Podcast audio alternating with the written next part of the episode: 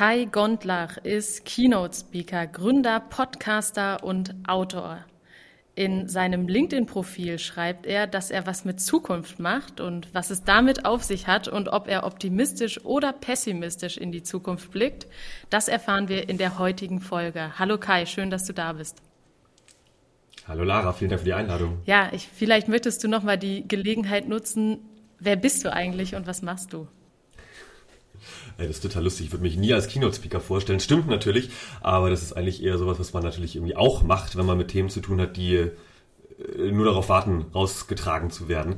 Ähm, also vielleicht ganz kurz nur, äh, ich habe eigentlich mal Soziologie und Politik und Verwaltungswissenschaft studiert und habe dann Zukunftsforschung studiert, weil ich irgendwie dachte, das ganze andere war irgendwie interessant, aber es ist immer so rückwärts gewandt und das hilft kaum jemandem weiter. Ist jetzt ganz böse ausgedrückt, stimmt natürlich nicht ganz, das ist schon wichtig. Aber ich habe irgendwie so diesen Drang, äh, mehr Dinge zu erklären und dann Zukunft oder Zukünfte, wie wir sagen würden, zu gestalten. Und so bin ich dann in der Forschung, aber in der angewandten Forschung gelandet und auf der Bühne und in Büchern und wie man das dann so macht. Ja, Zukunftsforscher ist ja ein ganz interessanter Begriff, habe ich ehrlich gesagt noch gar nicht so oft gehört. Und ich glaube, dem ein oder anderen Hörer wird es genauso gehen. Was macht denn eigentlich ein Zukunftsforscher? Die kurze Antwort wäre jetzt Zukünfte erforschen.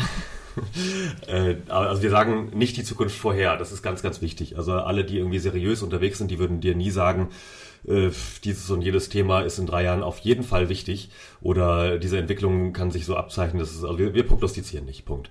Ähm, man arbeitet halt eher mit Zukünften, sprich Szenarien, wir entwickeln äh, holistische, in sich konsistente Szenarien. Bedeutet so viel wie, man schaut wirklich ganz viel links und rechts, man versucht möglichst die wichtigsten Quellen aus Wirtschaft, Politik, Technologie, Umwelt, was auch immer, zu berücksichtigen und dann irgendwo eine Art, äh, ja, also in den meisten Fällen eine Entscheidungsgrundlage zu schaffen für Menschen in der Wirtschaft, in der Politik, äh, wo auch immer. Also ganz konkret heißt das, ich werde immer angerufen, wenn es irgendwo Veränderungsprozesse gibt, wenn es Strategieengpässe gibt, wenn es, wenn die Marktforschung nicht ausreicht, weil die in der Regel nur ein, zwei, drei Jahre vorausschaut, äh, dann werde ich angerufen, dann mache ich Forschungsprojekte, die dauern mal Monate, mal Tage. Äh, und ab und zu stehe ich auf der Bühne und erzähle darüber.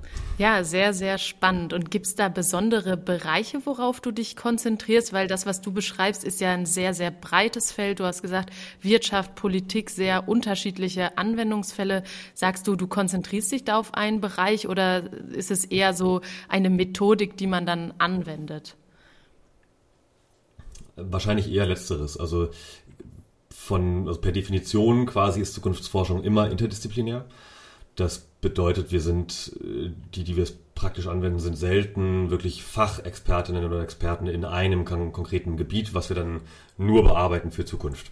Also es geht eher darum, natürlich hat jeder seine Expertise, aber es geht eher darum, ein gutes Netzwerk zu haben und schnell äh, fundierte also Entscheidungsträger äh, anzusprechen, um Interviews zu führen beispielsweise oder in den, an den richtigen Stellen nachzufragen, bei Multiplikatoren die richtigen Quellen zu finden, Zugänge zu haben, zu wissen, was sonst wahrscheinlich die Masse nicht hat. Und da hat man natürlich schon allein den Zeitvorteil, weil wenn du den ganzen Tag nichts anderes machst, als dich mit solchen Dingen zu beschäftigen, dann geht das halt auch einfacher. Und das andere ist, äh, natürlich hat jeder seine Steckenpferde. Ich bin tendenziell in den Themengebieten KI, also im weiteren Sinne Digitalisierung, aber ne, künstliche Intelligenz, ähm, dann Nachhaltigkeitsthemen und alles, was an der Schnittstelle zwischen Bildung und Arbeit oder Arbeitswelten stattfindet. Äh, da würde ich sagen, bin ich äh, firm. Ja, sehr, sehr cool. Und ich glaube, äh, mit Veränderung ist man im Moment so vertraut wie fast noch nie. Irgendwie sortiert sich ja im Moment mhm. ziemlich viel neu auf ziemlich vielen Ebenen. Was würdest du denn sagen aus deiner Sichtweise? Was sind die größten Treiber von Veränderung? Hm. Ähm, würde ich nie pauschalisieren tatsächlich. ähm, ich sage ja immer, Zukunft ist eine Frage der Perspektive und das klingt so ein bisschen trivial, ist es eigentlich gar nicht. Äh, dahinter steckt natürlich, dass du als Wirtschaftsunternehmen selbstverständlich in einem bestimmten System agierst und da eine andere Perspektive auf Veränderungstreiber hast als jetzt beispielsweise eine NGO äh, oder politische, ähm, also Ministerien oder äh, politische Institutionen. Ähm, deswegen wahrscheinlich die wichtigsten Treiber sonst so übergreifend sind natürlich in einer globalen Ökonomie, das Kapital, was äh, den Besitzer wechselt oder auch nicht. Ähm, dann natürlich, was wir heute seit also heute seit zweieinhalb, drei Jahren äh, natürlich beobachten, Umweltthemen sind jetzt in dem Sinne keine Treiber, weil sie ja keine Motivation in dem Sinne haben, aber natürlich schon, äh, ja, man könnte schon sagen, so, so ein Keil in bestimmte Veränderungen äh, reintreiben. Und äh, letztlich würde ich immer sagen, und, und da muss man dann halt quasi herausfinden, wo es herkommt. Äh, die wichtigsten Treiber der Zukunft oder Zukünfte sind natürlich immer auch Ideen. Und wer schafft es, um Ideen möglichst viel Menschen herumzuscharren? ähm, und der macht dann irgendwie ein iPhone oder der macht irgendwie äh, eine Diktatur oder ähnliche Dinge in der Bewegung auf. Und, und äh, deswegen schauen wir auch eher auf die schwachen Signale, die dann spannend sind für sehr langfristige äh, Entwicklungen. Ja, also sehr, sehr komplex, wie man hier schon, glaube ich, ganz gut erkennt und sehr, sehr vielseitig, vielschichtig, was, glaube ich, auch den, den Bereich dann an sich ausmacht. Ich glaube, für viele Menschen war äh, in den letzten zwei, drei Jahren vor allem so die aufkommende oder äh, wo man dann mittendrin steckte, die Corona-Pandemie doch so ein Ereignis, wo man sich dann schon auch mal selbst hinterfragt hat, was was sind wir eigentlich, wer sind wir eigentlich, wo entwickeln wir uns eigentlich hin? Würdest du sagen, dass die ähm, Ergebnisse oder das, was man dann quasi erforscht, vor und ich sage jetzt nicht nach, aber während Corona sich äh, verändert haben?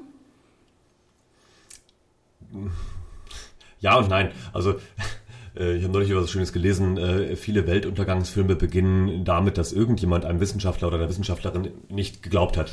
Und äh, so ist es ja bei der Zukunftsforschung auch ganz oft. Ich vergleiche uns manchmal mit Cassandra aus der griechischen Mythologie, die ja der Legende nach tatsächlich die Zukunft sehen konnte, aber niemand hat ihr geglaubt. Die wurde halt verflucht von Apollon. Und so geht es uns auch oft. Also ich habe nachweislich einen anderthalb Jahre vor Beginn der Pandemie äh, tatsächlich in mehreren Gesundheitsorganisationen davor gewarnt, dass in den nächsten drei Jahren eine Pandemie vor der Haustür steht. Was nicht bedeutet, dass ich das wusste. Das bedeutet aber, ich habe halt die Studien gelesen, ich habe meine Hausaufgaben gemacht und diese Risikoberechnungen und Risikoberichte gab es durchaus und zwar seit vielen Jahren. Ähm, Ähnliches gilt für den Ukraine-Krieg, da habe ich auch ein paar Podcast-Episoden zu gemacht, schon im Herbst ähm, letzten Jahres, dass sowas kommt. Und das ist, wie gesagt, das ist keine Magie, das ist halt einfach, wenn du dich damit beschäftigst, dauernd, ähm, dann sieht man solche Dinge. Und natürlich gibt es jetzt eine rege Diskussion so in der Zukunftsforschung, zumindest in dem Teil, in dem ich mich ähm, und, ähm, viel rumtreibe. Das ist überwiegend so die akademischere Zukunftsforschung, da gibt es ein paar Verbände für. Und natürlich wird da diskutiert, wieso haben da andere Institutionen weniger konkret auch vorgewarnt und vor allem, warum haben wir denn weniger Gehör bekommen? Insbesondere auch in, in, Richtung Politik. Und das wurde zum Glück aufgenommen äh, von der Bundesregierung auch. Die hat jetzt kürzlich im Juni 2022 einen Bericht veröffentlicht, gemeinsam mit dem Fraunhofer EASY, wo es um strategische Vorausschau geht, was im weiteren Sinne Zukunftsforschung ist, Foresight, ähm, dass das jetzt implementiert wird auf äh, also wahrscheinlich in allen ministerial-bürokratischen äh, Ebenen bis hin halt zur ganz hohen Ebene. Und das finde ich natürlich ziemlich cool. Also da wird sich dann einiges ändern. Ja, das klingt auf jeden Fall äh, schon wie eine kleine Zeitwende dann in der äh, Zukunftsforschung, äh, wo man dann natürlich auch nochmal auf ganz andere Dinge ähm, ja, Einfluss hat.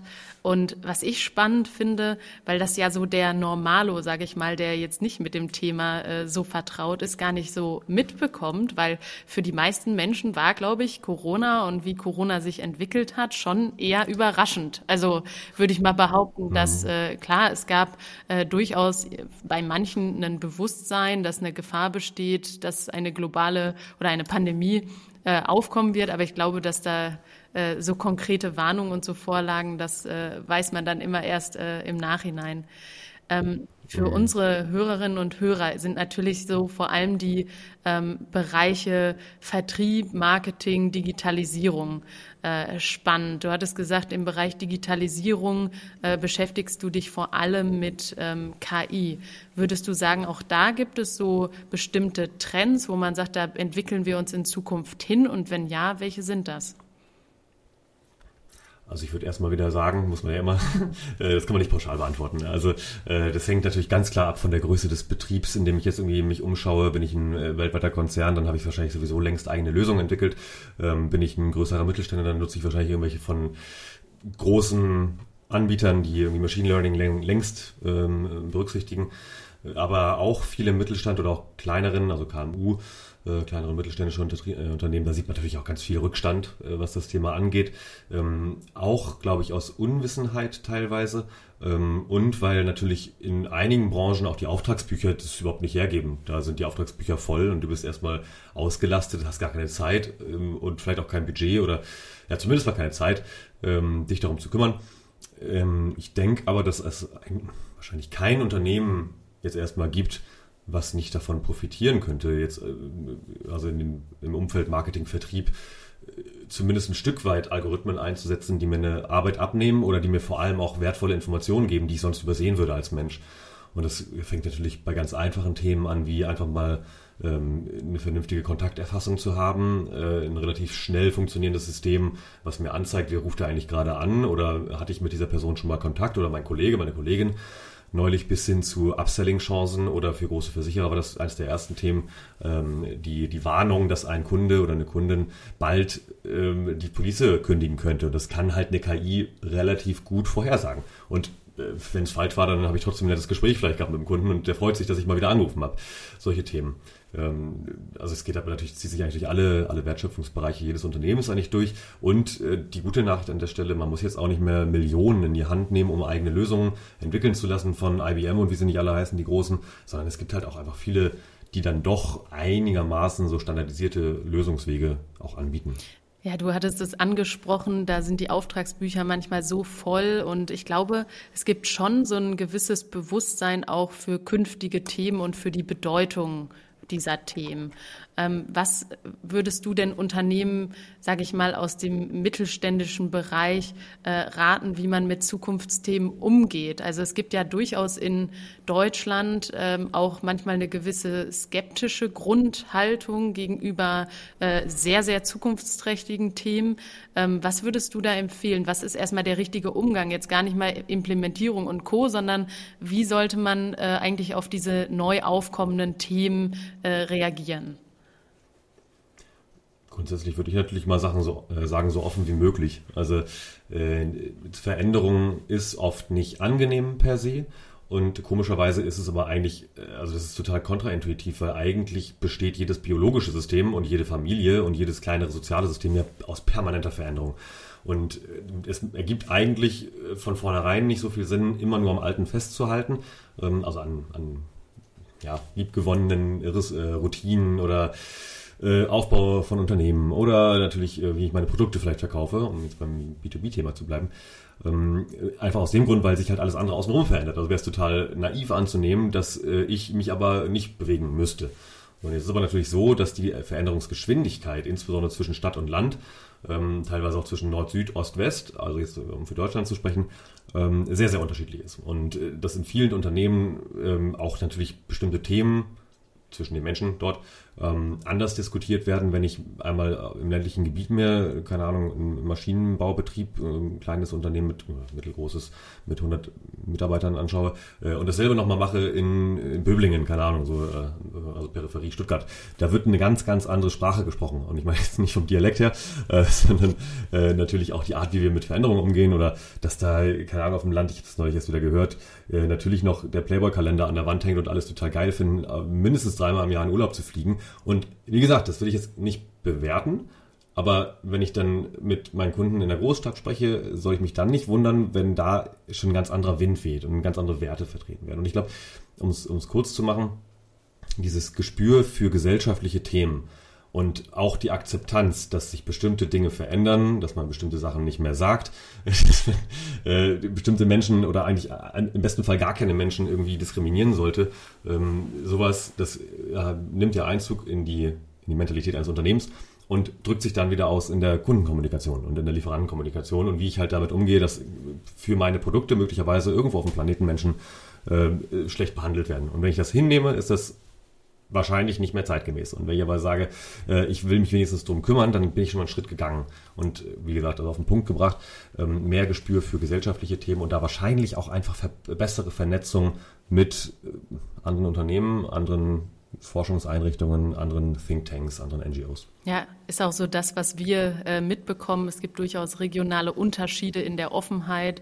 Es ist auch nicht unbedingt immer ein Größenthema von einem Unternehmen. Also es gibt mhm. kleine Unternehmen, die da wirklich sehr, sehr offen und fortschrittlich auch an bestimmte Themen rangehen. Ähm, aber ich habe gestern äh, äh, eine Dokumentation über die neue äh, äh Seidenstraße von äh, China geschaut und da mhm. war ein Zitat, und es passt eigentlich zu unserem Podcast heute, dass das System stabil aufgrund der Bewegung ist und nicht aufgrund der Statik. Und ich finde, das beschreibt mhm. heute eigentlich ganz, ganz viel, äh, weil sich doch äh, eher die Sachen verändern, als dass sie irgendwie starr bleiben. Und sich darin anfangen wohlzufühlen und darin auch anfangen, seine Chancen zu sehen, ist da sicherlich ähm, auch im unternehmerischen Kontext dann ähm, eine Möglichkeit, auch damit umzugehen. Ne? Mhm, unbedingt. Was sind denn deine Top 3 Fähigkeiten, die man in der Zukunft braucht? Ich würde immer sagen, wenn ich mich auch viel mit Bildung beschäftige, Empathie. Damit geht es für mich eigentlich los. Also wer empathiefähig ist, ähm, also und, und nicht Halt macht an den eigenen Kulturgrenzen, ne, also auch das, der Begriff hat sich aber die letzten Jahrhunderte schon auch gewandelt, der kommt, glaube ich, ganz gut klar im aktuellen Leben. Klar, dann ist es nicht immer einfach und da hat man auch äh, sieht viel Leid in der Welt, lässt es aber auch an sich ran und geht dann damit um. Das ist was anderes, als äh, Dinge zu ignorieren und, und abprallen zu lassen. Und äh, ich fände es sogar noch besser, wenn wir von einem humanistischen Ideal, äh, was wir ja im besten Fall irgendwie seit 250 Jahren versuchen zu lernen, äh, zu einem posthumanistischen Ideal kommen und eben halt auch dann langsam endlich mal anfangen, darüber nachzudenken, dass wir nicht nur aus, aus Tierliebe zum Beispiel das Tierwohl und das Wohl der Natur äh, also jeglicher ökologischer Entität, äh, ob das Bäche sind oder Berge, Wälder und so, ähm, auch wirklich äh, ja, berücksichtigen sollten bei allen Themen, die wir so vor uns haben. Also ist am Ende auch echt Selbstschutz. Also wir sehen ja, was passiert. Ähm, du hast drei gefragt. Das zweite finde ich, es sagt sich halt so leicht, ne? Reflexion oder Reflexionsfähigkeit, denn was auch viel mit Fehlerkultur dann zu tun hat in Unternehmen, mit Kritik, äh, auch Kritik an sich selbst ähm, Kritik anzunehmen, aber auch auszusprechen und natürlich dann auch ne, in Kombination mit Empathie ein bisschen fairer miteinander umzugehen und aber auch gleichzeitig zu sagen, wenn irgendwas nicht passt natürlich, ne, oder wenn irgendwas vom Weg abweicht. Ähm, das fände ich irgendwie ganz cool. Und klar, muss ich sagen, Zukünftebildung, so heißt das wirklich, ist ein stehender Begriff. Ähm, ne, das macht auch die UNESCO ganz, ganz stark. Das heißt dann Futures Literacy. Ähm, das ist tatsächlich die Fähigkeit, du hast, du hast vorhin schon mal Komplexität, äh, Komplexität genannt, damit besser umzugehen. Das hat nichts mit Reduktion zu tun, weil Komplexität kannst du nicht reduzieren, das, die ist halt da. Äh, mit Ambiguitäten umzugehen, mit Emergenz umzugehen, also alles, was so quasi noch nicht passiert ist, besser einschätzen zu können, weil dann kann man, finde ich, objektiver mit den ganzen guten und schlechten Themen umgehen und sich halt nicht so sehr äh, in eine Richtung ziehen lassen. Ja, spannende drei Punkte. Äh, vielleicht zu deinem zweiten Punkt. Ich glaube, das ist auch häufig missverstanden, dass es nicht darum geht, eine Welt zu erschaffen, wo es nur Friede, Freude, Eierkuchen gibt, sondern wo man auch einfach äh, transparent dann mit Problemen und Herausforderungen umgeht und wo man auch mal sagt, okay, das ist jetzt gerade hier was aufkommt und das macht mir Angst und äh, ich weiß noch gar nicht, wie wir damit umgehen, aber wir müssen damit umgehen und ich glaube, das ist äh, wichtig. Und dein letzter Punkt, Punkt ähm, Bildung heißt das Wort, richtig? Hast du gesagt? Ne? Mhm. Gut, interessantes Wort, wieder neu im Wortschatz aufgenommen. Ähm, was, ähm, wenn man Zukünfte bildet, ist man dann eher ein Optimist oder ein Pessimist? Äh, Im besten Fall weder noch. Also, äh, sorry, also ich, ich kann es halt nicht so auf einen Punkt runterbrechen, weil ähm, ich bin, glaube ich, vom Naturell her schon, ich tendiere eher zum Optimisten und, und das, obwohl, äh, jetzt denkt vielleicht der eine oder die andere, ja, der hat wahrscheinlich immer nur Glück gehabt in seinem Leben und das stimmt nicht. Nee, auch schlimme Rückschläge erlebt, sowohl privat als auch unternehmerisch. Ähm, das gehört dazu. Und trotzdem äh, hat man dann keine gute Laune in der Zeit. Natürlich nicht und auch über Jahre. Und das äh, hängt mir auch nach, das eine. Aber es ist schon so, dass ich versuche, dann doch immer das Glas irgendwie halb voll zu definieren, auch wenn es nicht ganz hinkommt. Nicht zuletzt, weil äh, wir aus der Psychologie wissen, dass schlechte Nachrichten sich schneller verbreiten, erheblich viel schneller verbreiten als positive Nachrichten. Und ähm, wenn es meine Aufgabe ist, zumindest an der Stelle, wo ich Vorträge halte oder Bücher schreibe und so kam, äh, den Menschen eine Idee von Zukünften zu geben, dann will ich die nicht ins Unheil stürzen und denen immer nur sagen, die Welt geht bald unter, weil A, stimmt es nicht und B, wenn ich falsch liege, ist irgendwie auch egal. Äh, und C, wird die Welt ein besserer Ort nur dadurch, dass wir inspiriert werden von Menschen, die uns Möglichkeiten aufzeigen statt Schranken. Ja, das ist äh, sehr, sehr schön gesagt. Du hast mir in dem kurzen Intro, was wir vor der Aufnahme äh, gemacht haben, noch gesagt, äh, dass du im Moment eine Umfrage durchführst, richtig?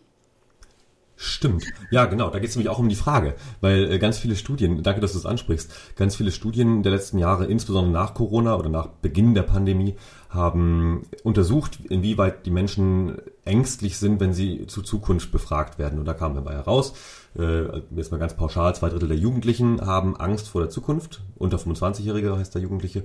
Äh, und ich meine, sowas wie knapp drei Viertel, das war irgendwie in den 70er Prozentbereichen, weltweit, ne, ähm, würden die äh, Aussage unterstreichen, dass die Menschheit dem Untergang geweiht sei.